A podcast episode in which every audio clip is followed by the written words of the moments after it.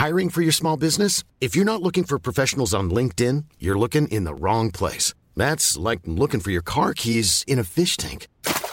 LinkedIn helps you hire professionals you can't find anywhere else, even those who aren't actively searching for a new job but might be open to the perfect role. In a given month, over 70% of LinkedIn users don't even visit other leading job sites. So start looking in the right place. With LinkedIn, you can hire professionals like a professional. Post your free job on linkedin.com slash people today.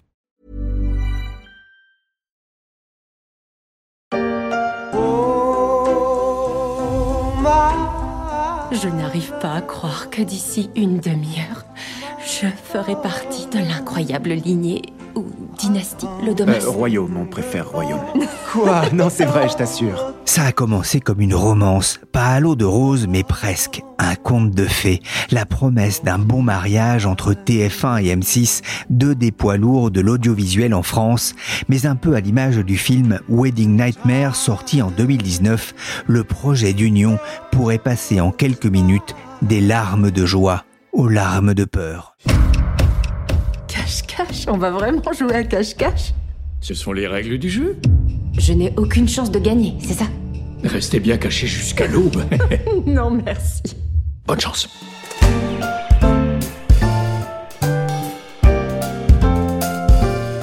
Je suis Pierrick Fay, vous écoutez La Story, le podcast d'actualité des échos, et on va vous expliquer pourquoi TF1 et M6 jouent gros en ce début de semaine face au maître du jeu, l'autorité de la concurrence. Je sais que tu es là. Plus question de se cacher. Pendant deux jours, les dirigeants de TF1 et de M6 vont défiler devant le collège de l'autorité de la concurrence. Deux jours d'audition pour essayer de convaincre la DLC que ce projet ne pose pas de problème insoluble de concurrence. Deux jours où le temps risque de s'arrêter pour les actionnaires et les dirigeants, mais aussi pour tous les observateurs des médias. Car c'est l'un des temps forts de cette rentrée médiatique. J'étais d'ailleurs parti en vacances l'esprit libre en pensant que la fusion entre les deux groupes leaders de l'audiovisuel en France était en bonne voie, mais en affaires aussi, il ne faut pas vendre la peau de l'ours avant de l'avoir tué. Et fin juillet, un rapport de l'autorité est venu jeter le froid sur les projets des deux groupes. Que s'est-il passé? Pourquoi la fusion annoncée en mai 2021 entre TF1 et M6 a-t-elle du plomb dans l'aile Pour essayer de comprendre, j'ai fait appel à Marina Alcaraz et Fabio Benedetti, journalistes au service high-tech média des échos. Bonjour Marina. Bonjour Pierrick. Bonjour Fabio. Bonjour Pierrick. D'abord, on va le rappeler Marina, mais pour quelles raisons TF1 et M6 voulaient-ils convoler en juste noces? Alors on sent qu'il y a dans leur discours depuis quelques mois, il y a vraiment une nécessité, une urgence à s'associer. Martin Bouygues parlait même d'un enjeu de souveraineté. hein. L'idée c'est que face à la concurrence des géants euh, comme Google, Facebook, d'une part sur la publicité numérique, mais d'autre part euh, dans le domaine de la vidéo à la demande par abonnement, Netflix consort, Disney+, euh, Amazon Prime Video, etc. Les groupes français bah, ne peuvent plus, enfin en tout cas c'est leur argument, ne peuvent plus jouer seuls dans cette cour des grands. Euh, le modèle économique de la télévision a été mis à mal et en fait leurs arguments reposent sur plusieurs points, notamment le fait que les télévisions traditionnelles risquent d'être marginalisées, alors que ces géants dont je parlais de vidéos à la demande type Netflix, etc., ont des milliards pour investir sur les programmes. On l'a vu euh, récemment sur l'histoire de House of Dragons. Ils maîtrisent toute la chaîne de valeur. Par exemple, Amazon a acquis les studios MGM. Ils gardent leur production et leurs meilleurs talents pour eux-mêmes. C'est-à-dire quand Netflix fait des accords avec Omar Sy, quand Netflix fait des accords avec l'écrivain Harlan Coben, clairement, ils cherchent à les avoir pour eux-mêmes et à pas les faire travailler pour d'autres. Et en plus, ces gens-là entrent dans le terrain de jeu des, acteurs traditionnels avec une concurrence de plus en plus forte sur vraiment les terrains de jeu qui faisaient les spécificités des chaînes en clair. Typiquement, je pense au sport. On a vu l'acquisition des droits de la Ligue 1 par Amazon. On a vu les matchs en soirée par Amazon, également de Roland Garros, et également du divertissement. En plus, Netflix, Disney+, etc., sont en train d'introduire des offres à la publicité. Alors là, on est vraiment dans le cœur du modèle de TF1 et M6 et des chaînes privées euh, plus généralement. Et à terme, on peut imaginer que ça peut représenter un danger sur le cœur du financement des chaînes de télévision. Donc l'idée de s'associer, c'est d'avoir plus de moyens pour réaliser des investissements dans les contenus. D'accord? Donc plus de moyens, c'est assez logique. Mieux faire circuler les œuvres audiovisuelles. Alors par exemple, ne pas mettre un film français euh, le même soir. Par exemple, ne pas mettre deux gros programmes événementiels face à face. Mais aussi de pouvoir investir massivement dans le streaming, alors que la télévision se consomme de plus en plus de façon délinéaire. Et ça, c'est vraiment un gros enjeu, le streaming, et les groupes le répètent, euh, c'est l'avenir de la télévision, et ils veulent investir massivement. Bref, pour résumer, à deux, on est forcément plus fort, disait euh, Nicolas Taverneau, le patron de M6 dans Télérama. Toujours plus loin Toujours plus haut Toujours plus fort À cet égard, je fais peut-être une rapide digression. Allez-y. une rapide digression dans les discours. Euh, je veux dire, TF1 et M6, enfin, moi je les ai suivis, ils n'arrêtaient pas de dire, et ils clamaient haut et fort que euh, la VOD c'était loin, que pas du tout, que Netflix c'était pas du tout des concurrents. Pendant des années, ils nous ont dit ça, enfin, je veux dire, ils nous ont répété ça, mais pas du tout. La consommation euh, se consomme en famille, il y a l'enjeu du direct, euh, ils ne feront jamais ça. Et maintenant, depuis deux ans, là, voilà, clairement, ils nous remettent en avant que Netflix, Amazon Prime Video sont clairement des concurrents. on verra justement, ça complique peut-être là aussi la tâche hein, du groupe M6 et de TF1 pour faire entendre ça à l'autorité de la concurrence, on va y revenir. On va rappeler aussi qu'à la base, c'est l'actionnaire de M6, Bertelsmann, hein, qui est vendeur et qui a fait euh, que ce projet de fusion est, est venu sur le, marché. Fabio, euh, c'était un projet de fusion d'ailleurs vraiment structurant pour euh, le PAF, le paysage audiovisuel français? Cette fusion marquerait un tournant historique, effectivement, dans le, dans le secteur audiovisuel. Bah, depuis toujours, TF1 M6 deviendrait une et une seule entreprise un choc culturel vraiment euh, sans précédent pour euh, des équipes et des entreprises qui se sont toujours vues en concurrentes mais aussi pour l'écosystème, pour les producteurs, euh, les annonceurs, qui auraient face à eux potentiellement un seul guichet de télévision gratuite privée au lieu de deux pour vendre leurs œuvres ou acheter des espaces publicitaires. Avec cette fusion, qui donc est véritablement structurante, le paysage de l'audiovisuel français serait désormais fondé autour de, de trois pôles, finalement. En premier, l'audiovisuel public, ensuite un grand groupe de télévision payante, euh, Canal+, et puis, justement, il y aurait la naissance de ce grand pôle de télévision et radio privée gratuite, TF1 M6. À l'échelle du marché français, TF1 M6 euh, combiné serait indéniablement un champion. Ils en auraient vraiment tous les traits. Quelques chiffres ensemble, les sept chaînes qu'ils garderaient, parce que les règles anti-concentration les obligent à vendre certaines chaînes. Mais malgré ces cessions, ils seraient à 38,5% de part d'audience de télévision. Ils étaient à 38,5% donc en 2021. 2,5 milliards d'euros de revenus publicitaires ensemble, soit plus de 70% du marché de la publicité télévisée. Et puis encore un milliard et demi dépensé dans les programmes l'an dernier au total et plus d'un demi-milliard d'euros de résultats nets cumulés. Donc, il s'agirait aussi d'un groupe très rentable quand on pense que parmi les plateformes de streaming, en réalité, quand on regarde leurs comptes, euh, la, plupart, euh, beaucoup d'entre elles sont dans le rouge. je me permets juste de dire que c'est marrant parce que tu dis un champion national, en effet, et Gilles Pélisson te répondrait Mais nous sommes des nains à l'échelle internationale. Je le disais il y a peu, hein, les fiançailles annoncées en mai 2021 semblaient devoir déboucher sur un mariage sans nuage. Que s'est-il passé? Pourquoi le projet de fusion pourrait-il capoter? Enfin, Sans nuage, tout est relatif. Euh, depuis le début des les managements de TF1 et M6, tout comme leurs actionnaires, Bouygues d'un côté et le groupe allemand Bertelsmann de l'autre, savaient qu'ils s'engageaient dans un chemin long, euh, même périlleux, 18 euh, mois pour gagner l'accord des autorités compétentes en France, l'autorité de la concurrence et l'ARCOM, le gendarme de l'audiovisuel, à cause de la complexité de la réglementation audiovisuelle dans l'Hexagone. Mais effectivement, au moment de l'annonce de la fusion en 2021 et dans les mois qui ont suivi, l'optimisme était de mise. Dès le début, ils savaient que la principale difficulté était bel et bien d'obtenir de l'autorité de la concurrence un changement euh, quasiment copernicien d'approche et dans la vision que l'autorité de la concurrence a du marché publicitaire euh, pertinent. En effet, le groupe combiné TF1 plus M6 représente plus de 70% du marché publicitaire télévisé et donc est clairement en position dominante si on regarde spécifiquement ce marché. Or, selon les partisans de la fusion, le monde a changé euh, depuis dix ans. Euh, il faudrait regarder euh, plutôt de l'avant et pas faire une analyse rétrospective du marché. Chaque mois, chaque semaine, presque depuis l'annonce de la fusion en mai 2021, les nouvelles tombent sur les projets de Disney et Netflix. Marina l'a rappelé dans le développement de streaming avec publicité, la fameuse AVOD, Advertised Video on Demand, sans compter le fait que sur les télécommandes, il y a de plus en plus souvent une très grosse touche YouTube. Le géant mondial de la publicité sur vidéo en ligne. Donc, selon les partisans de la fusion, il faut bien élargir le marché publicitaire de référence à toute ou partie de la publicité vidéo en ligne. Et à ce moment-là, la part de marché de TF1 M6 réunis serait bien moins prépondérante. Donc, ces difficultés étaient connues, mais les managements avaient été vraiment très optimistes quand ils ont annoncé la fusion dans les mois qui ont suivi. Seulement, voilà, fin juillet est tombé un premier coup près, une douche froide pour TF1 M6. Le premier rapport des services d'instruction de l'autorité française de la concurrence a été en réalité défavorable. Ce document n'est pas public, mais il soulève des problèmes significatifs apparemment.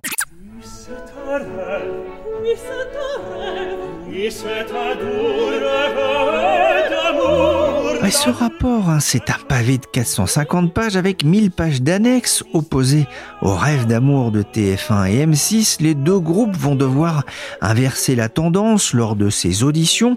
Ça a été, Marina, un choc pour Gilles Pélisson et Nicolas de Taverneau, les, patrons des deux groupes? En fait, ils s'y attendaient, mais oui, je pense que ça a été une surprise dans une certaine mesure. Hein. Pour reprendre une métaphore télévisuelle, on a brutalement pris confiance que les deux groupes ne seraient pas mariés au premier regard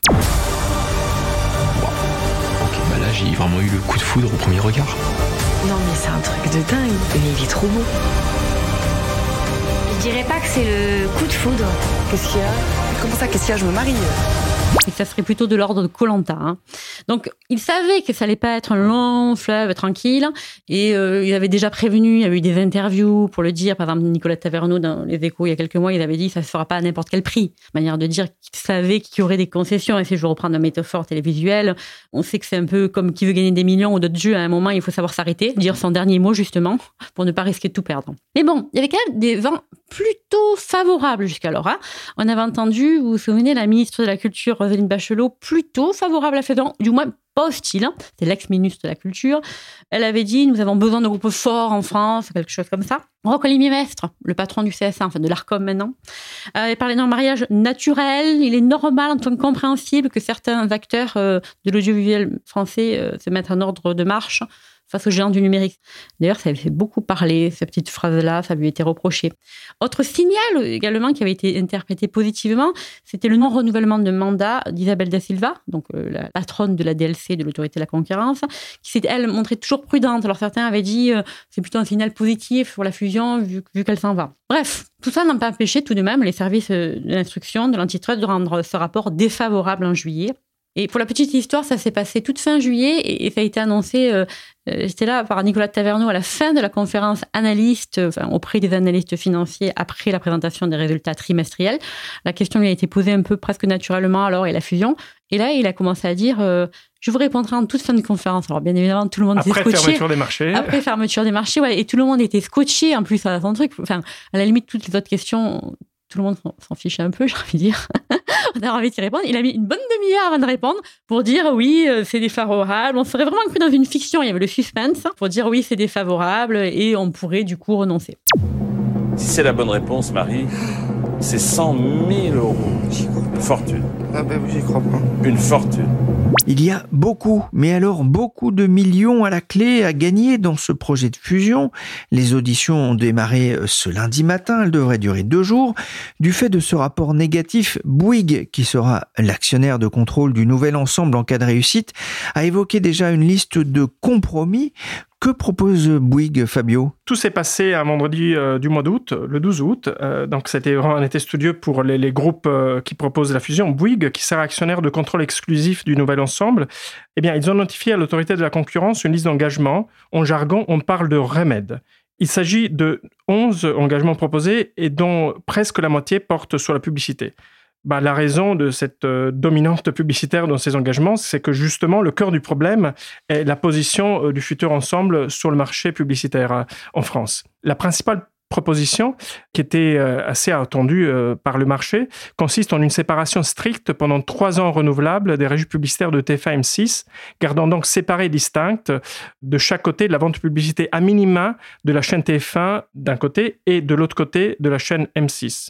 Il y a aussi un engagement par rapport à la circulation des œuvres audiovisuelles portant sur les films euh, originaux français européens qui ne seront pas diffusés sur plus de trois chaînes après une première diffusion sur TF1 ou M6. Et puis, il y a des engagements aussi euh, sur les distributions des chaînes et autres euh, services audiovisuels.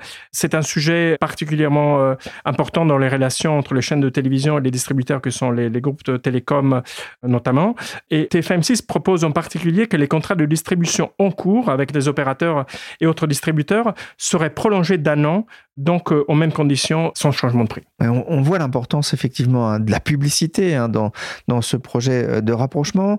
En séparant euh, ces régies, ça serait comme si en fait on est de la même famille mais on ne se parle plus, c'est un peu l'idée.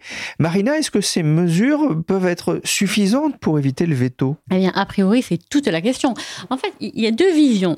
Soit l'autorité de la concurrence considère qu'elle ne voudra pas changer la définition du marché pertinent sans inclure le numérique, que c'est la télévision. Auquel cas, il faudra sans doute aller plus loin. Soit elle le dit, mais finalement, on veut bien changer la définition, auquel cas, la fusion a beaucoup plus de chances de passer. Prenons le cas où il fallait faire de plus de concessions, justement, euh, vis-à-vis du marché. Il semble que Bouygues et, M6 soient carrément prêts à aller plus loin dans leurs concessions. Vraiment, ils sont capables, je vais reprendre un peu la métaphore de Taverneau qui dit on ne veut pas faire chambre à part, mais ils sont prêts, toujours est-il, à se déshabiller un peu plus pour leur nuit de noces. Et ils sont bien conscients des réserves possibles, et lundi, mardi, ils devraient préciser peut-être, voire même quelques jours après, ils pourraient préciser, aller plus loin dans leurs engagements en fonction des réserves et en fonction des questions de la DLC, donc euh, pour ces journées cruciales. On va le voir donc euh, dans les jours qui viennent ou, des mardis, mais a priori, pour préciser certaines choses, par exemple, aller plus loin sur la durée de certains engagements publicitaires qui pourraient être portés à 5 ans, bien séparer la publicité non linéaire également dans les régies, bien séparer les régies des petites chaînes de la TNT, quand on dit petites chaînes, c'est TMC, W9, etc. Alors, selon nos infos, pour l'instant, les mesures annoncées sont vraiment dans l'enveloppe des synergies. Les synergies, ils les avaient annoncées en mai 2021, c'était 250 à 350 millions d'euros, ils les avaient annoncées au marché. pour l'instant, les mesures qui ont été annoncées en août, elles sont dans cette enveloppe de l'énergie. C'est important. Et c'est important, en fait, pour savoir est-ce qu'ils vont aller plus loin? Est-ce qu'ils sont prêts à, dire, euh, bah, on oublie les synergies, quoi?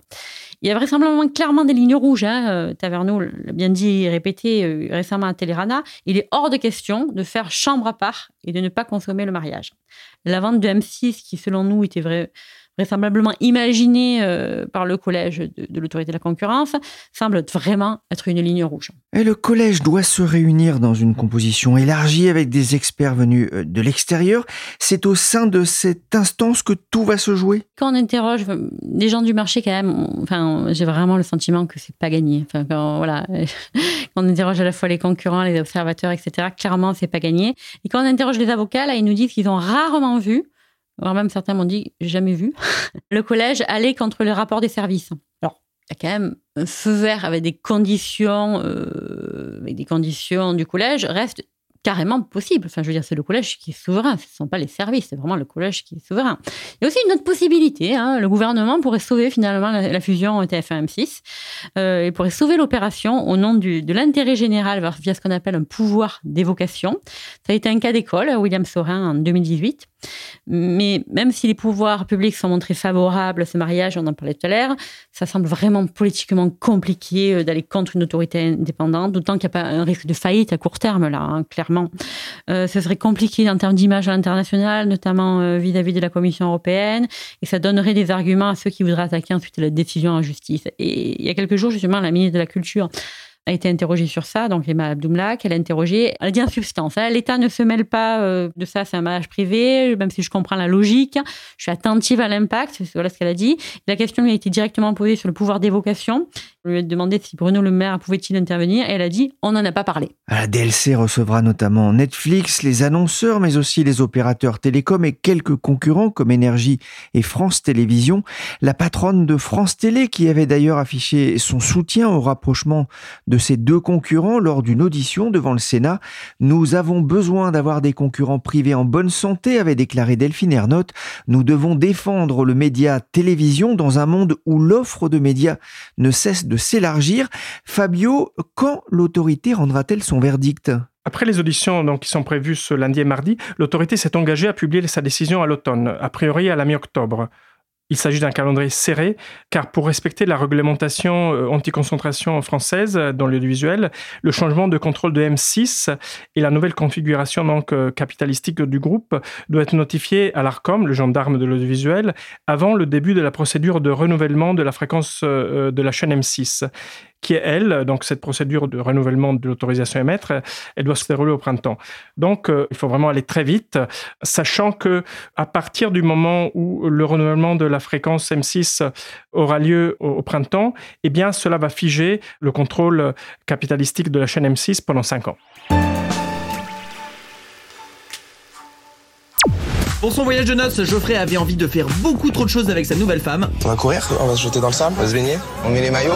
Tellement de choses qu'il en a même oublié de faire une autre activité. Je suis un petit peu dégoûté que ce soit notre dernière soirée. On n'a pas fait l'amour. Séparé au premier regard de l'autorité de la concurrence, que se passera-t-il en cas d'annulation euh, du mariage. Alors, euh, Fabio, d'abord pour euh, M6. Il y a des conséquences quasiment à, tous les niveaux.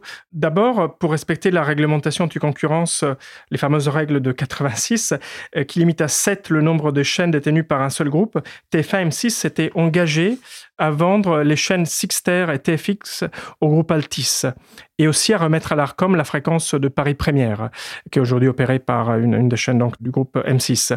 Mais il s'agit de décisions qui sont subordonnées à la réalisation de la fusion TF1-M6. Donc si la fusion ne se fait pas, ces ventes tombent à l'eau. Puis par ailleurs, la sortie de France Télévisions de Salto, la plateforme de streaming détenue par le service public avec TF1 et M6, eh bien, cette opération aussi est conditionnée à la réalisation de la fusion TF1-M6. Et donc, euh, là aussi, elle serait caduque. Puis pour Bertelsmann et sa filiale RTL Group, qui contrôle M6, il serait très difficile de se retourner, trouver un autre repreneur en seulement quelques semaines ou quelques mois, car justement, toute session doit être bouclée avant le renouvellement de la fréquence de la chaîne M6 qui est prévu au printemps. On voit bien hein, que c'est un mécano hein, qui concerne une grande partie là aussi des, médias en France. Marina, euh, TF1 se prépare aussi à cette hypothèse? Oui, alors pour l'instant, vraiment, personne ne va, en parler. Hein. C'est un peu un blackout quand on interroge les groupes. Alors, euh, vraiment, on sent que clairement, euh, oui, n'imaginez pas. mais quand même, Gilles Plisson lui-même hein, avait dit lors de la présentation des résultats trimestriels en juillet, on a un plan B. Donc, c'est-à-dire, il a émis l'hypothèse qu'il y avait un plan B, même si cette alternative reste mineure. Euh, a-t-il dit, si le rêve de créer un champion national, je reprends son terme de rêve, hein, ne se réalise pas, il existe un plan B qu'il n'a pas voulu vraiment dévoiler. Enfin, je veux dire, en même temps, en termes de timing de communication, ça serait délicat de dire on a un plan B euh, alors même qu'on passe devant la DLC pour donner les arguments du plan A. Alors, cette alternative, on ne sait pas quelle est-elle. Euh, difficile à dire. L'international, peu de chance. Hein. Euh, je veux dire, euh, j'y crois pas trop. TF1 n'a jamais fait vraiment d'international, donc on l'imagine mal aujourd'hui racheter une grande chaîne à l'international. Mais bon, on ne sait jamais. Peut-être une poursuite de stratégie d'investissement de diversification. on a vu Newen dans la production, c'est plutôt une réussite. Même si, dans le cas du digital, avec l'achat puis la revente d'eau féminin, Marmiton, d'Outissimo, etc., Rewall, c'est loin d'être une réussite, hein, pour pas dire un échec, euh, vu le prix de vente et vu, la dépréciation qui passait. Donc clairement, dans tous les cas, il faudra faire quelque chose. Je veux dire, il faudra prouver au marché qu'on est capable de vivre en célibataire, après avoir dit pendant des mois et des mois que cette fusion était une question presque de survie. Cette incertitude intervient à un moment compliqué pour les deux groupes privés. Il y a des inquiétudes aussi en cette rentrée sur la santé du marché publicitaire? Alors, faut quand même rappeler que les résultats des deux groupes présentés en juillet, les résultats trimestriels, sont solides. C'est-à-dire, il n'y a pas, euh, on parle d'une question de survie, mais je veux dire, le résultat ne parle, ne fait pas du tout écart. On n'est pas du tout dans Survivor là, sur cette histoire-là. Les deux groupes ont présenté des résultats trimestriels supérieurs sur certains indicateurs aux attentes des analystes. Euh, TF1, par exemple, a affiché une marque de plus de 20% au deuxième trimestre. Clairement, on n'avait pas vu ça depuis des années. Toutefois, compte tenu du contexte macroéconomique, hein, guerre en Ukraine, inflation, l'une des grandes questions rentrée, c'est l'impact de cette conjoncture dégradée sur les marchés publicitaires, sachant que le marché publicitaire est extrêmement dépendant du contexte macroéconomique. En juillet, lors de la présentation des résultats trimestriels, le TF1 s'était montré relativement confiant sur la rentrée publicitaire, alors que M6 avait été plus prudent, plus circonscrit. Ils avaient dit il faut faire attention, enfin, ils avaient appelé une espèce de vigilance. Peut-être parce que, à la différence de TF1, euh, M6 n'a pas la Coupe du Monde et que euh, TF1 a la Coupe du Monde bientôt au Qatar, qui devrait doper les revenus publicitaire de TF1. En interroge les professionnels de la publicité, il n'y a pas péril à l'en demeure. Hein. Beaucoup d'incertitudes, mais pas péril à l'en demeure. La demande des annonceurs reste très soutenue pour la télévision. Euh, les niveaux de remplissage sont très élevés euh, pour cette rentrée, donc c'est plutôt bon. Euh, mais compte tenu de la baisse de l'audience, le volume publicitaire devrait de fait baisser, hein, ce qui signifie un peu moins de recettes pour les chaînes. Mais bon, là encore, il faut être extrêmement prudent. Tous les professionnels des médias le disent, et en particulier ceux du petit écran, le marché reste extrêmement fragile. Au final, euh, Fabio, ce sont les plateformes américaines comme Netflix, Amazon ou Disney qui pourraient euh, sortir gagnants d'un échec de cette fusion? Oui, c'est bien là où les arguments de TFM6 sont peut-être les, plus convaincants. Les directions des deux chaînes et des groupes n'ont de cesse de le répéter. Disney, Netflix ou encore euh, Amazon, leur taille des courbières, même si Netflix rencontre quelques difficultés à recruter des abonnés depuis quelques trimestres, dans leur ensemble, les plateformes américaines de streaming ont cumulé, ont dépensé plus de 100 milliards dans la production de contenu et émissions sportives en 2021, eh bien, c'est presque 100 fois plus que TF1 et M6 réunis. Amazon Prime Video vient de sortir d'ailleurs euh, sa série inspirée du Seigneur des Anneaux, sur laquelle, ne serait-ce que sur la première saison, le groupe de Jeff, euh, fondé par Jeff Bezos, a dépensé plus d'un demi-milliard de dollars. Imaginez, c'est plus que le montant que France Télévisions, le premier financeur de la fiction française, dépense chaque année pour la création audiovisuelle euh, en France. Tu t'es jamais demandé ce qu'il y a au dehors? Il y a des merveilles en ce monde, par-delà nos contrées. Merci Marina Alcaraz et Fabio Benedetti, journalistes au service high-tech média des échos. Cette émission a été réalisée par Willy Gann, chargé de production et d'édition Michel Varnet. Vous pouvez nous retrouver sur toutes les plateformes de téléchargement et de streaming de podcasts. Abonnez-vous pour ne manquer aucun épisode.